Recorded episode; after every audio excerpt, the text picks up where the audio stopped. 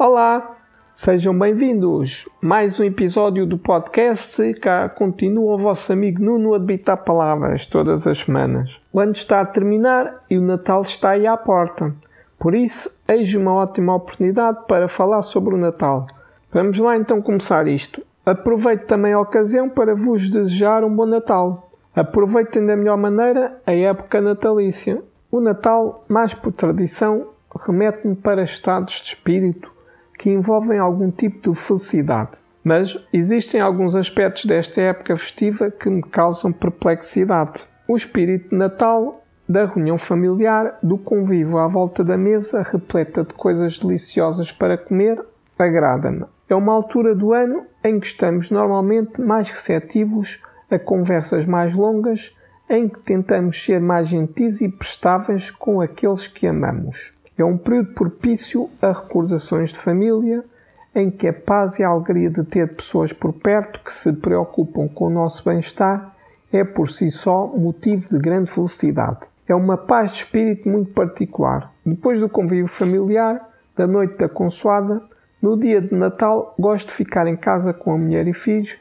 vestido com roupas quentes e confortáveis, a comer e beber o dia todo, enquanto preguiço pelo sofá. As decorações e músicas de Natal ajudam a proporcionar um ambiente de paz e tranquilidade condizentes com o espírito de Natal. No entanto, deve ser na medida certa, para não virar uma grande piroseira.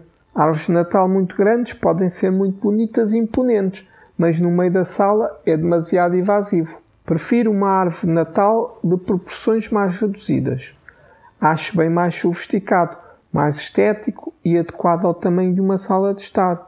Outros penduricais e acessórios natalícios devem ser também bem limitados. Demasiada quinquilharia chega a ser claustrofóbico. Eu não acho nada fixe passar o mês de dezembro a levar um estaladão natalício em cada canto da casa. Toma que é Natal, não te vais tu esquecer.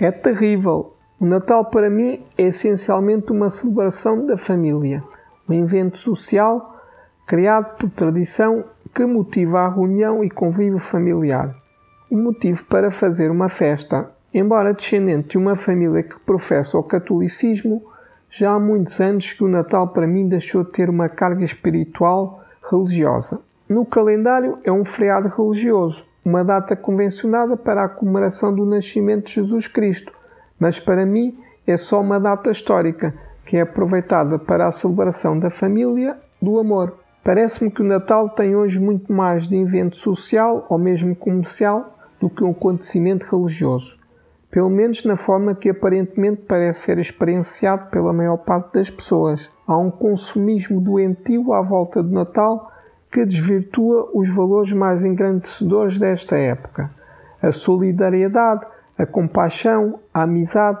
o amor e a paz são secundarizados. Há mais interesse na diversão e nos bens materiais. Prefere-se manifestar os afetos através da oferta de presentes em vez das palavras, do carinho e do tempo dado àqueles que gostamos. Desde cedo, as crianças aprendem a gostar do Natal. Os efeitos, as luzes, o Pai Natal, as músicas, a neve, o circo, os doces, são tudo estímulos que desenvolvem uma magia impar, capaz de proporcionar momentos de felicidade e alegria. Quando juntamos as prendas a todas as outras experiências, então a criançada delira. Tanta alegria é até contagiante os sorrisos, as gargalhadas, o entusiasmo, os saltinhos. É maravilhoso assistir à manifestação de tanta e tanta alegria. Depois que se cresce, as prendas deixam de ser um motivo para tanto entusiasmo.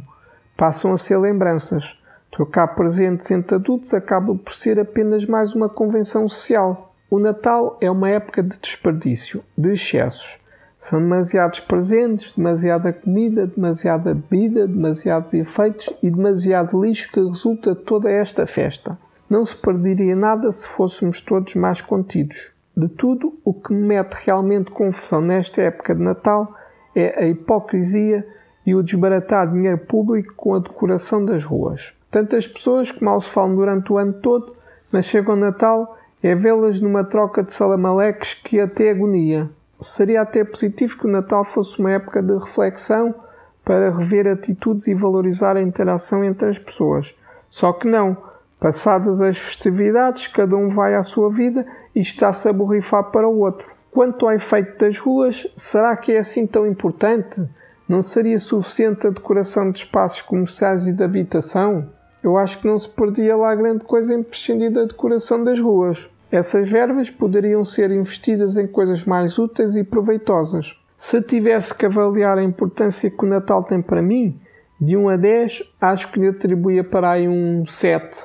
O melhor de Natal é que serve de pretexto a uma pausa na vertiginosa agitação do dia a dia, sendo uma excelente oportunidade para vivermos alguns momentos de maior paz, descontração, alegria e, claro, diversão.